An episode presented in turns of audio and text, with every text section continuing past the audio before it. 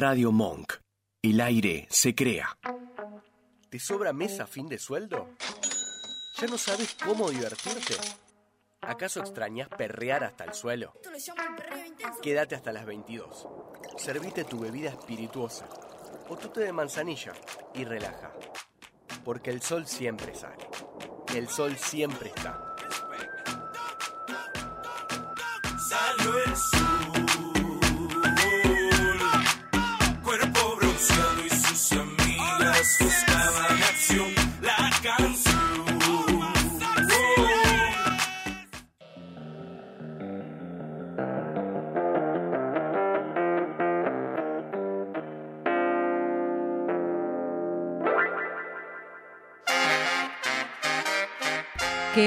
perris? ¿Cómo están? Bienvenidos, bienvenidas, bienvenides a una nueva emisión del Sol Siempre Está. Quien les habla, Irupequilla, Jimena Benítez Viera. ¿Cómo estás? Bárbaro, muy bien. Después de esta semanita, ¡Qué semanita! Brava, ¿Cómo están hay que las llegar al jueves. Así están las cosas, país. Vos no te autopercibías, Perry, igual, me lo dijiste ayer. te lo dije, te lo dije. Me Vamos a, vamos a decir uh, caniche. Cada ella quiere caniche. Eh, ¿Vos cómo te autopercibís, Vasco, el responsable de poner al aire este show? ¿Cómo están? ¿Todo bien? ¿Cómo estás? Buenas noches. Perry, Eh, caniche, Rottweiler. Un chau chau. Un chau, chau. Ay, me, me gusta, muy peluchito. ¿Viste que Sí. te dije? Funcionaba el Funciona, tema. Funcionaba el tema de seleccionar, ahí verse eh, reflejado, reflejada, reflejade. Yo banco labrador para mí. Labrador, me gusta. Bien. Peludito, así. Yo no sé por qué te veo cara de caniche toy. No, mm, odio esos perros, una rata. Pero digo, por- copá por los Una- rulitos. No, no, me, Por ahí me- por, por, ahí me por la- los cerrame, cerrame si yo me retiro de esta situación. Así no, así No. una falta de respeto. No, más por ahí una ovejera. Ay, ay, me gusta un poco, Vasco, un poco más. Sí. Trátame con amor, Vasco. Claro. Trátame con amor. De alguna forma le tenía que devolver. Yo dije que todo volvía, ¿eh? Yo lo avisé. Yo te trato más. bien, yo te trato bien, encima. Ah, no, no. No hay que abandonarlo Así más. no. Sí, me reclamó que lo abandonamos. Eh, dentro de las imágenes había un archivo que decía pelotudo y se lo tomó personal. No era para él, era solo el nombre del archivo. Está sensible. No, no, no, no, no queremos eh, tener problemas justo con el operador del programa, justo con él no. Eh, con vos está todo. Después te traemos galletitas si querés. ¿Qué te gusta? ¿Qué Como la vez pasada. Te- galletitas, ¿qué, te, qué querés? ¿Qué- Con 15 pesos me hago alto guiso. Bueno, 15 pesos le damos. te damos 15. Pásame tu CBU, ya te transfiero. Ni 15 pesos en efectivo. tenía. Era tan pobre la billetera que tenía, tickets de pagos nada más. Bueno, a veces me pasa eso de, te dicen, che, me das algo de plata o me compras esto. Yo te juro que no tengo efectivo, o sea, me ves en un bar, pero estoy con la tarjeta de crédito a veces en el bar porque tal vez no tengo plata Porque ahora. consumista. Claro. un poquitín borracha. Ma- Más más borracha que consumista, podría decir yo al respecto. Hay cuestiones Hay- que hay que aceptarlas. Hay que decir todo, las cosas como son. Pero el programa de hoy es un programón, tenemos de todo. Eh, tenemos hasta eh, algún audio por ahí, unas voces autorizadas dando vueltas. Hola. Eh, y saliendo. Hola. Y saliendo de. Un poco lo que fue esto de eh, conmemorar a Evita, que después más adelante vamos a hacer un programa especial, porque teníamos un programón guardado, pero el país estalló, empezó a temblar toda la, No se pudo. las estructuras y no se pudo, ¿viste? Yo salí del laburo más tarde que tardín y no llegaba ni de casualidad a la radio. El programa está armado, se los prometemos, ¿eh? Tenemos un especial de Evita Divino momento. que viene, pero quizás se viene con el 17 de octubre, Sí. quizás con alguna cosa así. muy ¿no? alineado por ahí. eh, pero lo que tenemos ahora son datas de actualidad y medio históricas, podríamos decir, para comprender los procesos latinoamericanos ante este escenario tan incierto que tenemos eh, en Argentina puntualmente y en Latinoamérica y tal vez el mundo también. Sí, sí. Eh, así que primero bailemos un rato al ritmo de Rosalía, descansemos y Sí. después entramos de lleno. Llegaron mensajes. Ay, a ver. Eh, Rookie dice, hola, las amo. Ay, Gua- te amamos. Guada es un poodle, dice. no otra cosa. Otra cosa no. Igual me, me- me autopercibo más con los michi que con los perros, la verdad. Un poco autoritario el mensaje igual, pero sí, bueno. bueno. sí, es verdad. Déjame percibirme como quiera. Claro, más que una opinión o una Una orden. Te vas a percibir así. Pero también nos pueden ir contando con qué perrites se autoperciben, ¿no? También. Bueno, salió. Salió la consigna al aire, de una, porque no la habíamos hecho, así que cuenten, cuenten, perris.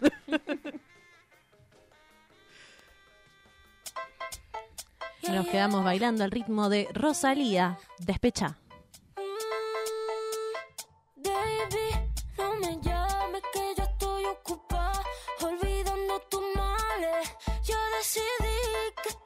Esta noche se sale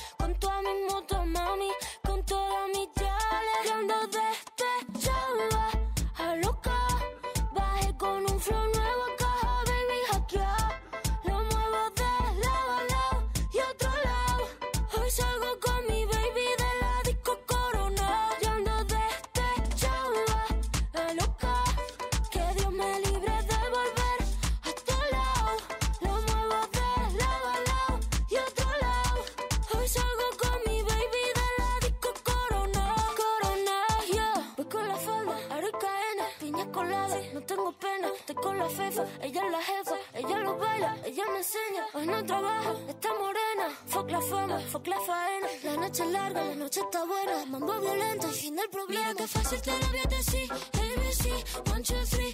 Mira que fácil te lo voy a decir. Que estamos tu mami, no está para ti. Mira que fácil te lo voy a decir. ABC, one, two, three. Mira que fácil te lo voy a decir. Que estamos tu mami, ya ando despechada.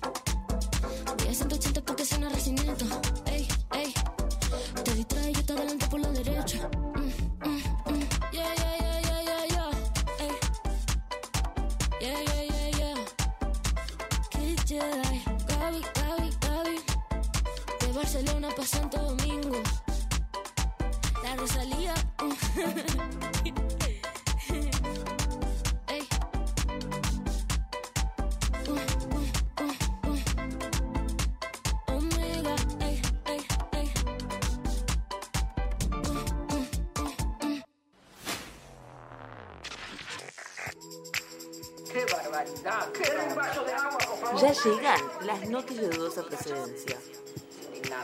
Juegan con la salud de uno. Todo lo que tenés que saber de esta semana. Creen que uno, tiene- uno tiene 20 años. Demasiado esfuerzo hago, carajo, mierda. Las noticias de dudosa procedencia. Hoy no podemos hacer choripán porque hay lluvia. Mucha lluvia. ¿Dónde están los choripaneros si hay lluvia? Se te apaga la parrilla, hermano.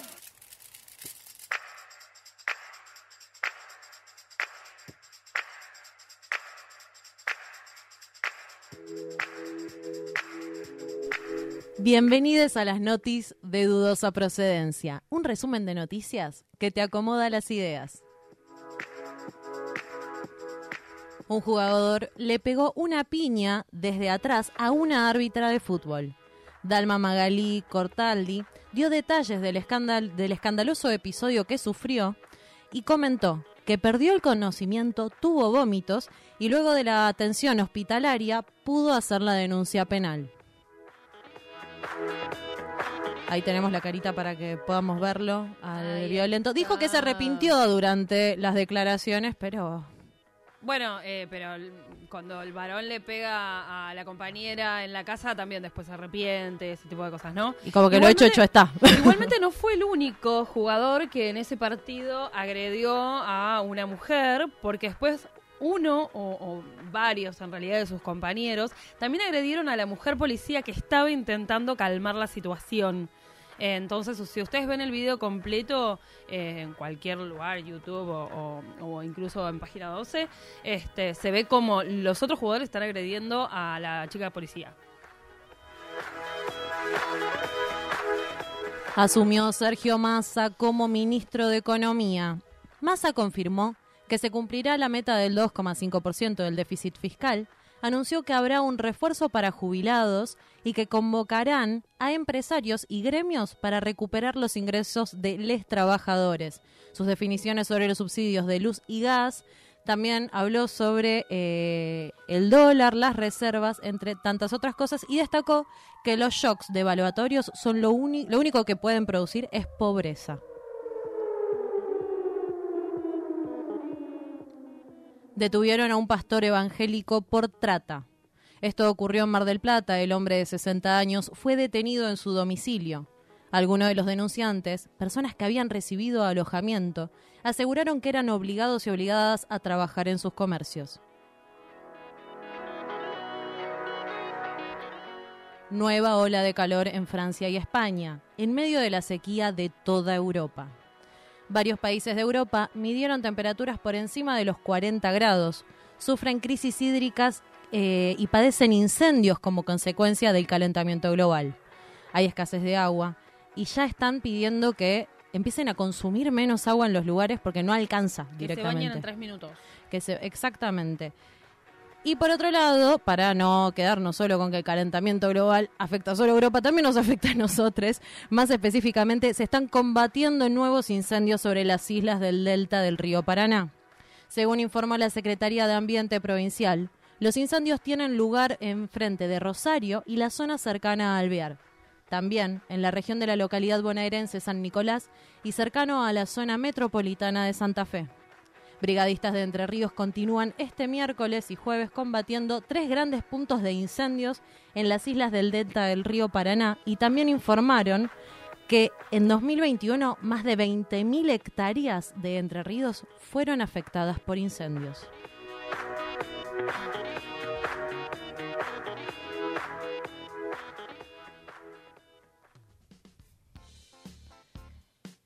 Y a bailar al ritmo de los pibitos, bajamos unos cambios, anda corriendo el rumor.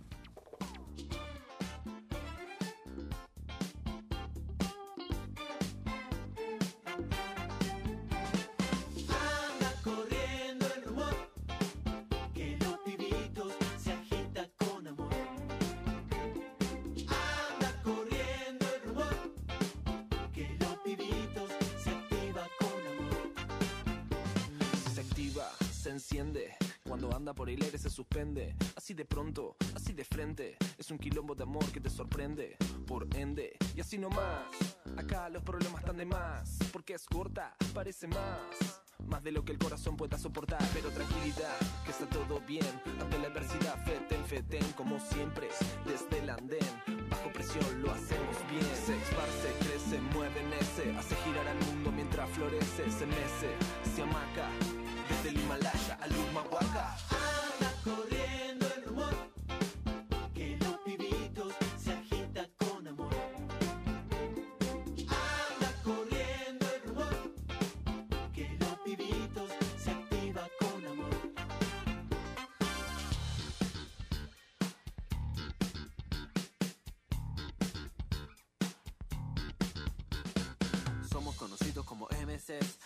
rápido que te se ves, con rimas caseras que tienen el don, hacemos que pegues el estilón, ingresa, penetra, alta vibración sobre el planeta, enlaza, revierte. Siempre estuviste la misma fuente. Esto se está poniendo interesante. Tiene estilo y suena elegante. Manteniendo siempre el ritmo en esta fiesta. Hoy somos lo mismo. Se esparce, mueve en ese. Hace girar el mundo mientras florece. Se mece, se amaca. Desde el Himalaya al Humahuaca.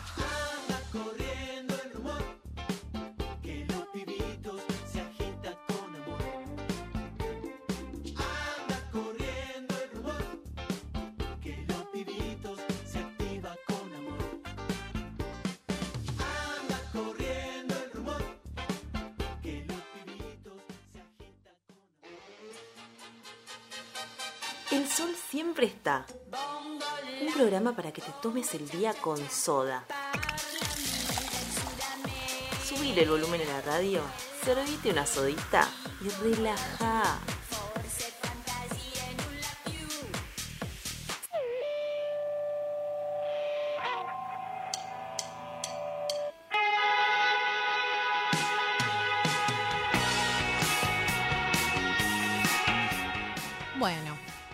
Llegó el momento de entender qué está pasando, porque, a ver, en estos días, el primero de agosto, para ser más exactas, estaba por perder estado la causa de vialidad, mayormente conocida, que es la de eh, causa contra Cristina por el tema de la obra pública, ¿verdad? Bien. Y esta causa, si el primero de agosto inclusive no seguía teniendo pruebas en contra de les acusades, iba básicamente Caducar. caducar. Pero alguien tomó el guante de Bonadío, alguien heredó ese, esa labor y fue el fiscal Luciani. El fiscal Luciani toma el guante de Bonadío y lo que dice es que tiene nuevas pruebas. En este caso va a decir que tiene mensajes del episodio, ¿recuerdan los bolsos de López? Bueno, dice que tiene la prueba de los mensajes de López con todo el armado de esta estafa piramidal que plantea Luciani, que es eh, la causa vialidad, en los que demuestran la culpabilidad también de Cristina entre tantos otros y otras. En una causa que no tienen pruebas pues, en contra de Cristina, ¿no es cierto? Exactamente, una causa que Después de tantos años. después de tantos años de búsqueda demostró que no había pruebas suficientes contra Cristina, ni suficientes ni insuficientes, insuficientes, nadie podía decir nada al respecto, sino que encima en el medio de esas investigaciones encontraron la ruta del dinero M, vieron como la- esas cosas empezaron a aparecer en la ruta del dinero K. Pero Bueno, además, si las pruebas empiezan a aparecer eh, o a asemejar a los cuadernos, claro. y bueno, ya es como que nos estamos cayendo en un ridículo. Y bueno, esto que vos decís puntualmente, lo de los cuadernos, como tantas otras cosas, forman parte de algo que se llama lofer. El lofer eh, es básicamente una, un modus operandi que primero empezó a pensarse hacia 1999 por dos coroneles chinos, eh, donde empezaron básicamente a explicar cómo eran las guerras judiciales y cómo podían empezar a someter a distintos enemigos sin la necesidad de caer en las armas, en el uso de las armas. ¿Y cuál es eh, la fórmula? Medios de comunicación más justicia, igual encarcelar a esos líderes que incomodan al poder. En general, líderes populares, ¿no es cierto? Exactamente. Eh, nosotras, para encarar este bloque, encarar puntualmente este concepto, nos basamos en un documental que está disponible en YouTube, después lo vamos a compartir en las historias, que se llama La guerra judicial en Latinoamérica, Lofer in the Backyards. Eh, este es el título del documental, lo pueden encontrar, es de una hora, hora y diez, cuanto mucho, conciso, al pie, con eh, voces de todos los y las involucradas de eh, los procesos latinoamericanos de construcción de derechos. Y te van mostrando en este caso particular, en este documental, cómo el encarcelamiento de Lula era un producto de estas movidas judiciales para poder proscribir ciertos liderazgos. Cómo poder enmascarar con la premisa de hay que combatir la corrupción el fin de una proscripción final de una figura política de un líder y o partido. Eh, entonces, tenemos este libro que sale en 1999, que fue republicado en Estados Unidos y lo titularon de otra manera. Era un plan... Era un libro que explicaba la guerra judicial, cómo ejecutarla. Bueno, ellos dijeron, vamos a publicarlo en Estados Unidos, vamos a repartirlo dentro de los milicos para poder formar a nuestro ejército, y se llama El Plan Maestro de China para destruir a América. Un poco tendencioso el título. Bueno, con este librito empezaron los yanquis a decir, vamos a formar a nuestros eh, jueces amigos y a nuestros medios, qué sé yo, cosa de poder empezar a generar un sentido común nuevo y empezar a criminalizar a ciertos líderes populares con o sin pruebas. Me suena muchísimo, ¿no es cierto? Esto de armar planes en contra de gobiernos populares en Latinoamérica. El Plan Cóndor, por ejemplo, que formó parte de, bueno, determinadas medidas, no solo eh, a través de, la dictadura, ¿no es cierto?, de la violencia, de la desaparición, eh, la- la- el asesinato de líderes populares, de militantes, que querían transformar la realidad de, de sus sociedades, de sus países, sino que además, ¿cierto?, desde lo económico, desde la- lo religioso, como mm, queriendo ahí meter determinadas cuestiones que, que son espurias en realidad y que tienen esto, ¿no es cierto? Como fines últimos, eh, o proscribir a los líderes populares o directamente desaparecerlos y asesinarlos y lo que provocan también es eh, que la sociedad quede desamparada, que no haya un futuro, que no vean eh, nada bueno ni en el presente y al no verlo en el presente, ¿cómo avanzamos? ¿Cómo proyectás? ¿Cómo caminas?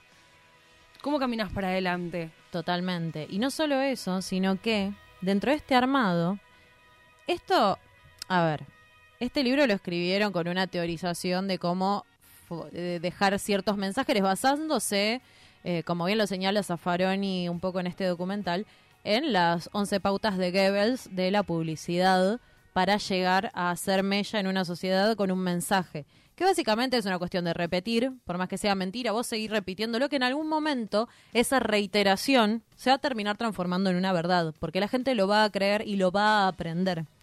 Esto también está muy vinculado a que los medios de comunicación en la actualidad son medios de comunicación monopólicos, multimedios, y que también están absolutamente vinculados con toda la, la distribución de Internet. En tanto y en cuanto los medios de comunicación son monopólicos, tienen la posibilidad, desde la línea política editorial, de generar estas cuestiones, ¿no es cierto? Bueno, una idea que se repite constantemente hasta que parece una verdad, una verdad absoluta. Eh, esto de Luciani. Bueno, hoy todos los medios de comunicación, todos los periodistas pagos diciendo, bueno, fue una presentación contundente.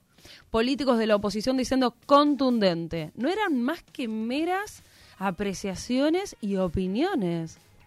Y una cosa a destacar, eh, volviendo a la actualidad, eh, retomando lo de Luciani, no es casualidad que quieran revivir esta causa para seguir haciendo desfilar dentro de los medios de comunicación discursos en contra de Cristina y desprestigiando al kirchnerismo y qué sé yo, creando ese enemigo único que propone Goebbels para poder fijar un mensaje, sino que estamos justo en el inicio de las carreras electorales en general. Total. Estamos muy cerca de las elecciones 2023. Parece lejano, pero estamos re cerca. Todos, todas y todes ya están preparando sus estrategias electorales. Y hay algo ahí también.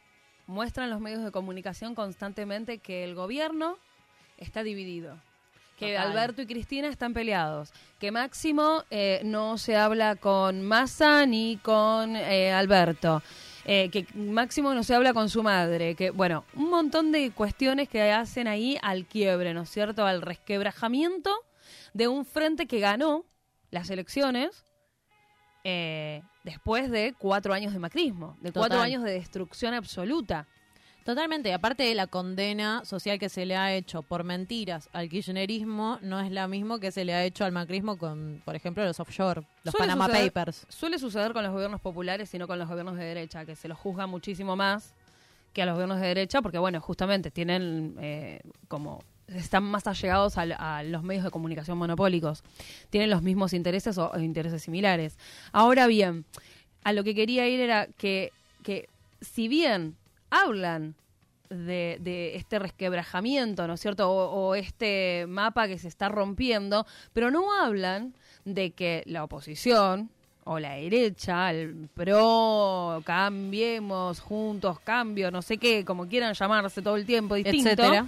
Eh, en realidad también tienen problemas interno- internos y tienen un montón de vedettes y tienen un montón de problemas de cartel y todos quieren sumarse a la carrera presidencial, todos y todas quieren sumarse a la carrera presidencial, aunque también llamar a, bueno, un golpe, un golpe blando, o un, bueno, que se caiga el gobierno de alguna Y manera. a eso vamos a ir directamente, lo dijiste vos, golpe blando, que es justamente cómo funciona el lofer. Propone dos formatos para atacar a los gobiernos puntualmente, entre tantos otros mecanismos, ¿no? Pero los dos más fuertes son, Primero el golpe blando, que tenemos casos eh, muy emblemáticos como el caso Celaya eh, y el caso Lugo en Paraguay, Honduras-Paraguay, eh, que fueron los primeros golpes blandos que se establecieron dentro de la región.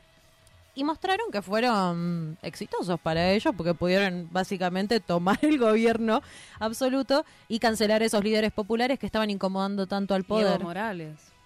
Luego tenemos los casos de Venezuela y Nicaragua, que son golpes blandos que siguen en proceso, los siguen ejecutando constantemente. ¿Y qué es este golpe blando?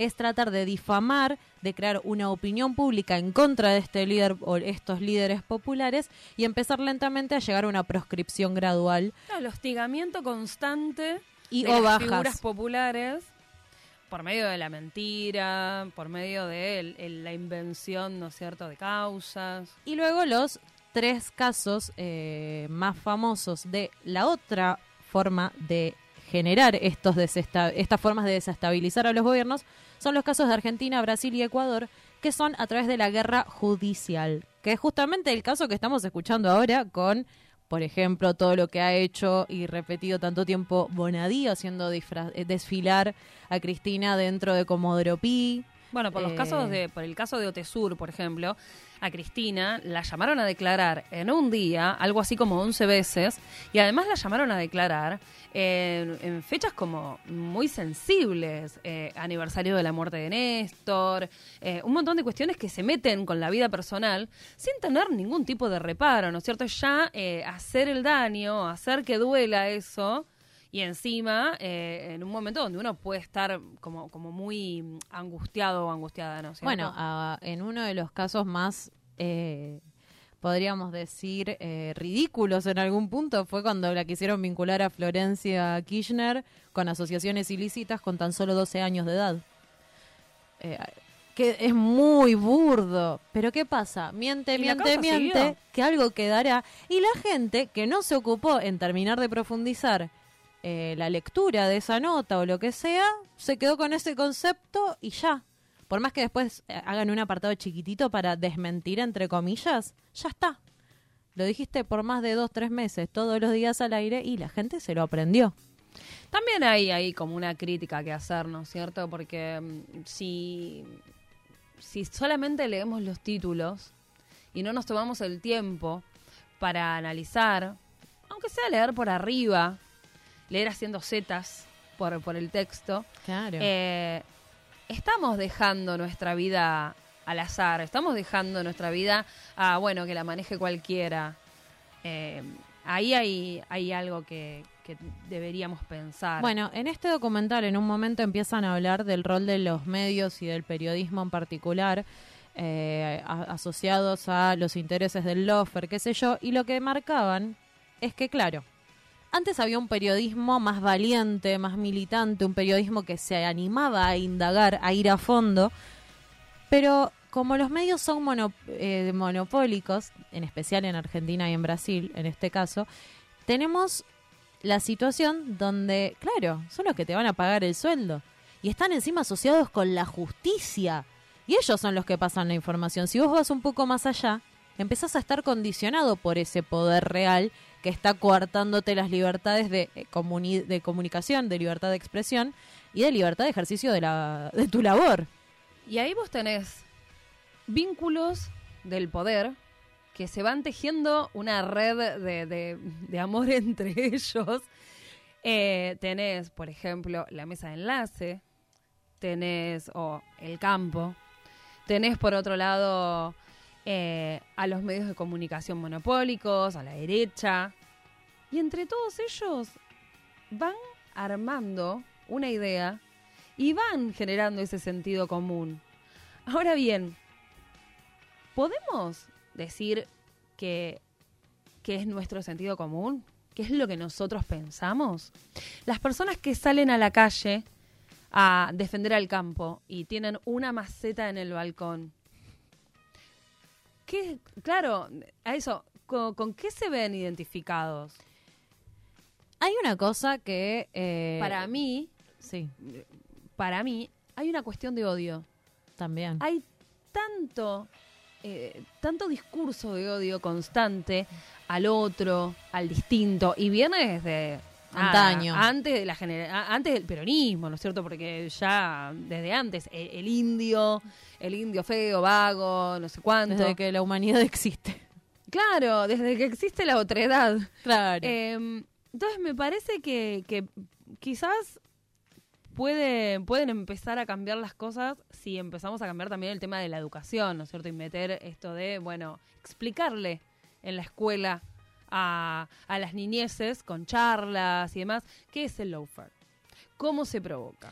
¿Qué- ¿Cómo se produce? El, Pero- chin- el pero chino ¿cómo- Zanini proponía, en relación a esto y entender qué es el lofer, que hay que empezar a decirlo en castellano. Guerra Claro, judicial, guerra golpes judicial. blandos. Decirlo con nombre y apellido, porque decís lofer, que es lo que estás diciendo, hay que explicar lo que es. Cuando es tan está, guerra fácil. judicial. Guerra judicial. Lofer es una guerra de leyes. O sea, eh, realmente... Pero mm, sí, a mí me gusta pensar, porque creo que esto no, no se puede. mm, No se puede cerrar, esto es un proceso y, está bueno lo que estaríamos proponiendo ahora, mm, esta conversación entre nosotras, porque, porque podemos seguir como, como aportando, ¿no es cierto? Como abonando a lo que nosotras sabemos y, y a lo que queremos seguir, seguir comunicando. Pero, pero esto, ¿no? Bueno, que se sepa qué es lo que está pasando. ¿Por qué Cristina habla y habló siempre de el poder judicial como el partido judicial? Yo creo que para ir redondeando un poco este concepto, hay algo clave a destacar que después quiero que comentes un poco de noticias de actualidad en relación a medidas que se están, se están haciendo para combatir el lofer en Argentina. Es que nosotros, como país, y en Brasil se replica esta situación, votamos a nuestros dirigentes, votamos a quienes nos van a gobernar, más no a quienes van a juzgar y hacer que la ley se cumpla. Sí. Y esto habla de una desigualdad muy fuerte a la hora de una sociedad que busca que crezcan sus derechos, que busca ampliar eh, los pisos de derechos, porque la realidad es que si quien te juzga y quien pone los puntos y las comas y permite o no permite que haya ciertas reglas de juego en la cancha para llevarlo a otro terreno lingüístico al armado del discurso, es imposible jugar un partido así. Porque tenés a todos tirando, diciéndote, no, ese gol que ibas a meter de ampliaciones de derechos te lo voy a negar porque acá en la ley, mal usada, porque las usan ilegalmente a veces a las leyes. Exactamente. O eh, tergiversada. Exactamente, un mal uso de la ley para reducir derechos. Y la verdad es que hay que empezar a comprender e imaginar la posibilidad de una reforma judicial donde se renuevan las bancas de quienes juzgan y que puedan ser removidos de sus cargos cuando no cumplen su labor y son injustos, jueces injustos que no aplican la justicia. Totalmente. Eh, un poco como para, para demostrar que no todo está perdido. Sí, por favor, una de esperanza, una. No todo está perdido. Bueno, ¿para qué sirve la utopía? Claro. Para, Para seguir, seguir avanzando. caminando. Ya está. Eh, reclaman la destitución de los jueces de la Corte por mal desempeño. Irena Hauser hoy eh, comentó que presentaron un pedido de juicio político contra los cuatro supremos. Eh, ¿Quién presentó el pedido? Bueno, la multisectorial por la democratización de la justicia. En la multisectorial por la democratización de la justicia pidieron eh, que se les haga un juicio político, desarrollaron 10 puntos, 10 puntos que son fundamentales y eh, que son causas en realidad en las que ve la multisectorial que se desarrollaron de forma eh, por lo menos espuria. Eh, unas causas tienen conflictos de intereses, otras van en contra de derechos, otras, eh, bueno, tienen que ver con corrupción, por ejemplo, que se han utilizado escuchas en algunos juicios que salían del propio espacio de escuchas del, Poder Judicial. Eh, luego la doctrina Irursum. Y bueno, y así hay un par más. Pero, ¿qué dice Irina Hauser al, al respecto y, y quiénes, este, quiénes son las personas que, que están apoyando esta presentación? Irina Hauser dice que eh, se puede llegar al juicio político, que es muy factible porque además eh, hay varios de los jueces que fueron puestos por decreto. Eh, entonces, al plantearse esa situación, pueden llegar a un juicio político. Yo entiendo que va a ser difícil por las condiciones que estuvimos planteando hasta el momento, pero me parece interesante que por lo menos se intente. Las personas que están acompañando esta presentación son, por ejemplo, la Asociación Americana de Juristas, la Asociación Justicia Legítima, la Asamblea Permanente por los Derechos del Hombre eh, o de los Humanos, Humanes, Adolfo Pérez Esquivel, Nora Cortiñas, que está siempre presente en todo, Padre Francisco Paco Oliveira, no, Olveira, perdón, el Instituto Espacio por la Memoria, el Movimiento Ecuménico por los Derechos Humanos y la Liga Argentina por los Derechos del Hombre. Eh, a mí me parece que es fundamental que se sigan presentando estas cuestiones eh, y que es fundamental que haya jueces, abogados y fiscales que no se dejen, ¿no es cierto?, en esta situación. eh, Corromper. corromper, claro, o, o- o que no dejen que, que los saquen de sus lugares. Totalmente. Así que sigamos con esta utopía tal vez para seguir caminando y apostar una reforma judicial justa.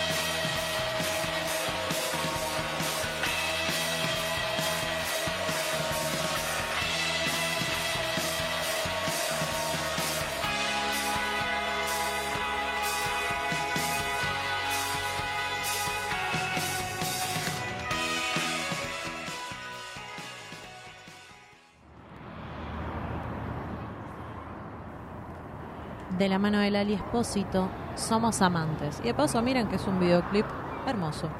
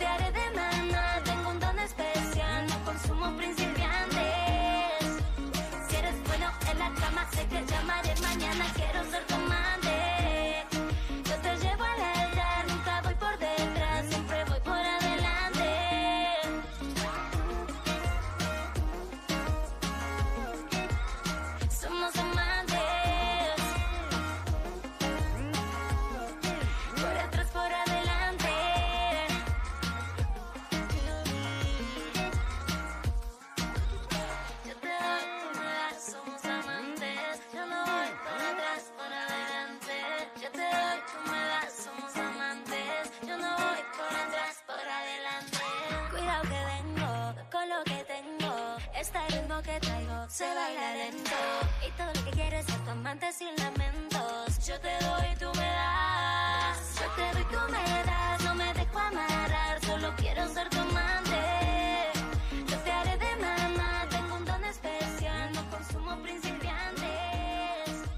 Si eres bueno en la cama, sé que llamaré mañana, quiero ser tu amante. Estás escuchando El Sol Siempre Está por Radio Monk.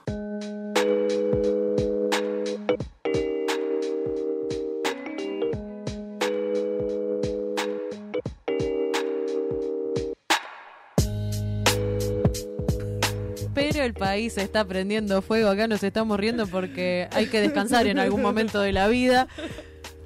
Pero el que no descansa en nuestro país, que está eh, en una. No te aburrís. No te aburrís. No te aburrís. ¿Estás aburrido? Argentina. Había un meme muy bueno que es tipo eh, Argentina, estoy aburrido, estabas y después ya no quiero estar más aburrido, por favor, no me importa. Más aburrido. No quiero jugar más a vivir en Argentina. No quiero jugar más a que sea divertido esto.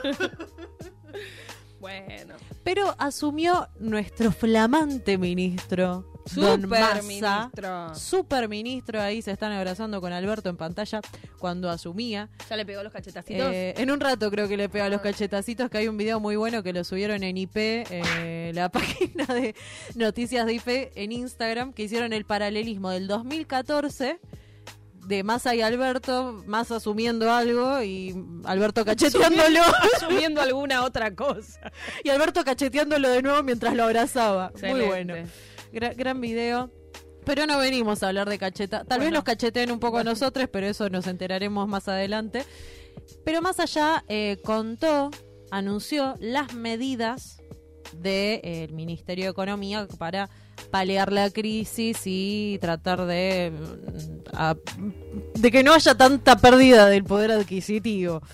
No sé si son para eso las medidas. Pero no se ¿eh? nota. Las medidas, me, me- parece que las medidas son más para cumplir con El Lo FMI. que, lo que está planteando y planteó ya el FMI que para mejorarnos la vida a los argentinos, las argentinas y las argentines. Claro, no se Eh, nota que... No se habló mucho de salario.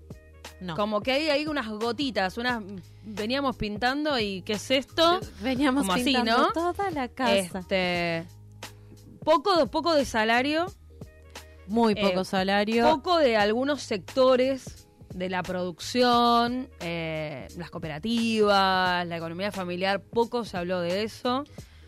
Y me parece que mucha juntadita con los grandes monopolios, los grandes intereses, los ricos. No solo una juntadita por ahí, sino que se huele de lejos una reducción del gasto público, entre comillas. Claro que sí. Eh, y una promoción de eh, que los privados generen ingresos para si quieren acomodar el salario de las personas, pero el Estado no va evidentemente a largar ni un solo peso. Y algo que mm, sí viene a arruinar el bolsillo de quienes recibimos un salario, que es el aumento de las tarifas de los servicios públicos. Que además no es solamente el aumento de las tarifas de los servicios públicos, porque vienen aumentando mm, todas las prepagas, no sé, dos veces por año, fácil. Sí. Bueno, en función de eso no son solo la- los servicios, también tenés ahí, bueno, la prepaga, que uno no la usa todos los meses y, y tiene que estar al día igual porque si no el día que te pase algo listo. Eh, también todo lo que pasa en las góndolas. O sea, si nosotros no podemos alimentar bien al pueblo, siendo uno de los países productores de grano más importantes, de carne, Y teniendo, más importantes, de verduras, de frutas, y teniendo ese invento argentino, la silobolsa, brillando por su labor de no largar ni un gramo de comida para el pueblo y guardarse todo para facturar. La verdad que es un escenario nefasto, pero tenemos eh, una con, un audio que nos ha enviado muy gentilmente Ignacio Vila de la eh, del presidente de la cooperativa de trabajo y Alim- eh, alimentando, perdón, y o se me se me lenguó la traba. se te lengua la traba. El presidente de la cooperación de trabajo Lo dijiste alimentando. mal otra vez. ¿De vuelta? ¿Qué dije ahora? De la cooperación. Es Ah, una viste, cooperativa. Viste, estoy mal. El- me acordé del fondo de cooperación e inversión. ¿Viste? No, no, no. E- Esa era otra medida que pasó. Ignacio Vila, que es el presidente de la cooperativa de trabajo alimentando. Exactamente. Y lo tenemos al audio donde le hizo Jime unas cuantas preguntillas. Vamos a ir pausando el audio porque es bastante extenso y vamos a ir desglosando lo que nos cuenta. Bueno, las medidas informadas por el nuevo ministro de Economía, de verdad que de alguna manera van en sintonía con, las medidas anunciadas por los anteriores ministros de Economía. Eh, la idea, hay una idea bastante aceptada dentro de, los diferentes sectores del gobierno de la importancia de, continuar exportando para conseguir dólares. De a poquito va empezando a aparecer la, la importancia de tener un control sobre cómo se gastan esos dólares después. Y bueno, también hay una, hay una, eh, una unidad en la idea de que hay que tener un control sobre eh, la situación fiscal y monetaria, que yo no estoy muy de acuerdo, pero me parece que, que, hay una, una idea de que la única forma de generar una estabilidad, sobre todo desde la mirada de, los operadores de los mercados, es tener una, un, un Estado ordenado en términos fiscales, en términos de ingresos y egresos.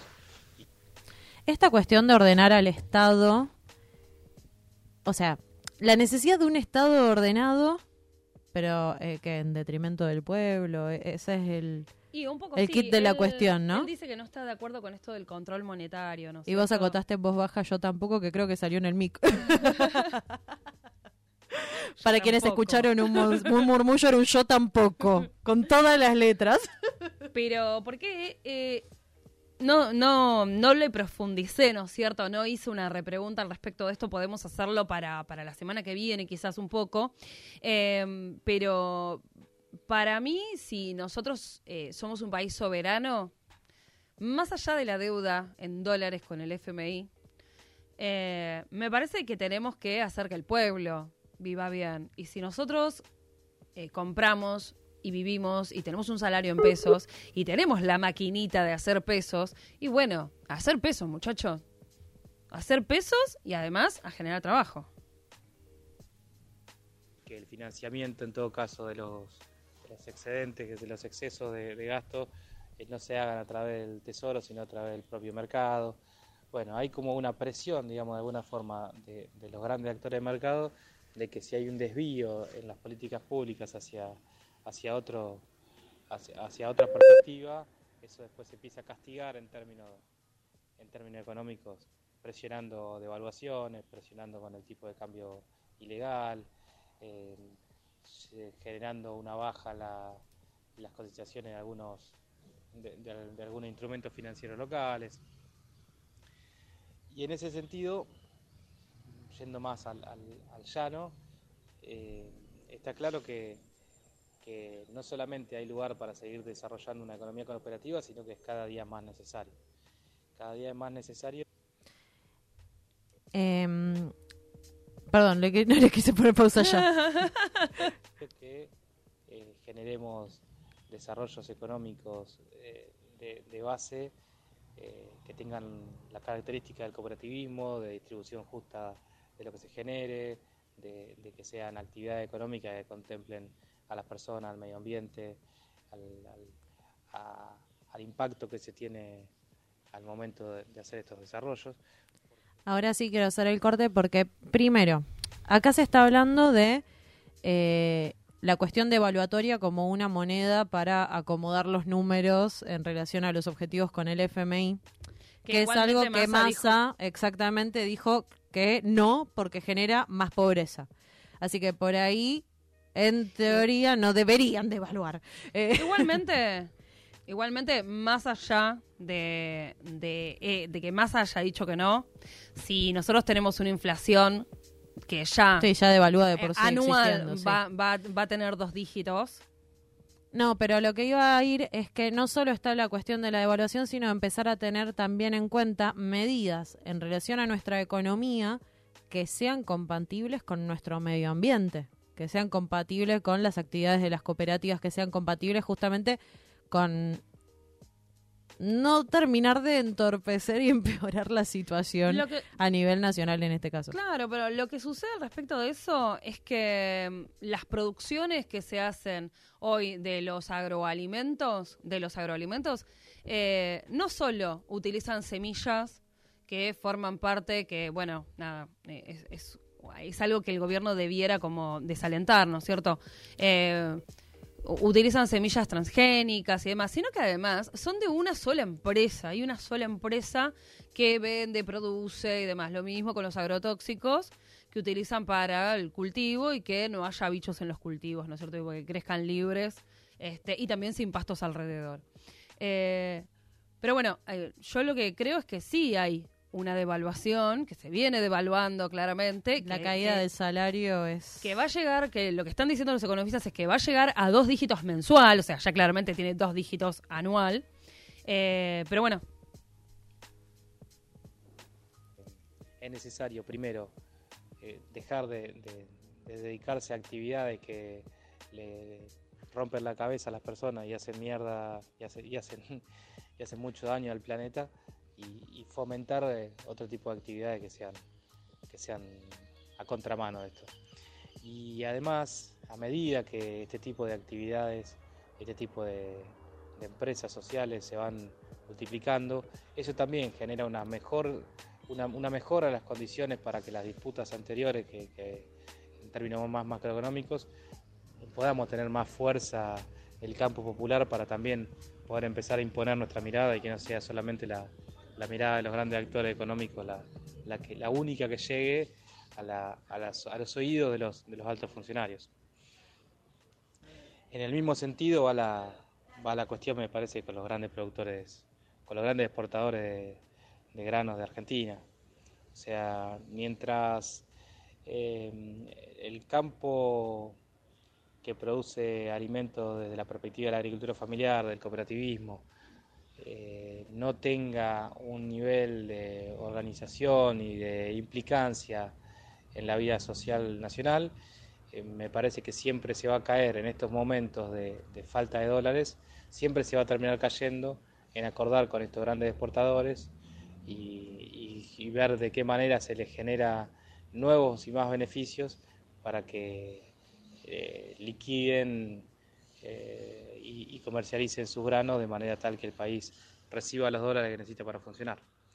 Así que eh, me parece que siempre hay como una doble realidad, digamos, la necesidad de construir fuerza económica de base eh, para ir siendo actores cada vez más importantes lo- los que producimos y los que trabajamos de esta manera. Es muy importante seguir con ese trabajo para que también empezar a, empezar a ser actores importantes y que nos tengan también que convocar a nosotros a, las diferentes mesas a los momentos de, de definir las políticas públicas y no que siempre se tenga que caer en la negociación con los grandes actores que siempre van a estar pidiendo un centímetro más de ventaja para simplemente cumplir con un rol que le corresponde.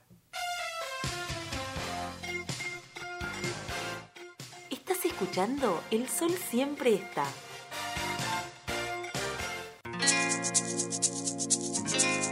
Todo concluye al fin, nada puede escapar excepto el tiempo que se nos ha ido volando. Gracias a Ignacio Vila por coparse y mandarnos este audio que me pareció muy esclarecedor. Eh, es fundamental lo que dice Nacho, lo que, lo que dice de las, de las economías familiares, ¿no es cierto? Eh, no solo desde el lugar de la forma de producción, sino además eh, de, de la forma económica eh, que, con la que trabajan, ¿no es cierto? Con la de justicia, solidaridad, es muy interesante. Totalmente. Eh, nos despedimos porque el tiempo se nos ha ido volando. Eh, la semana que viene vamos a seguir viendo qué perry se autoperciben, profundizando sobre las medidas de el nuevo ministro, flamante ministro de Economía y todas las cosas que van pasando en esta Argentina que no nos deja un descanso, che, todo cada vez más complicado. Les queremos, les amamos, hasta la próxima. Adiós. Muy buenos días a todos los amables oyentes en esta mañana de su radio. Nos quedamos al ritmo de Latinoamérica porque creo que es una canción necesaria en esta altura de la historia. Takuna piu yari manikuna waikikuna panaikuna. Kuna ka alien take guairakuna chayemuka kai Puerto Rico nación manta pacha. Paikuna sutik mi calle 13. Y las patas vemos taquita pomanchis. Chaitake sutik mi Latinoamérica. Uyari kusunchis. Cancunapa.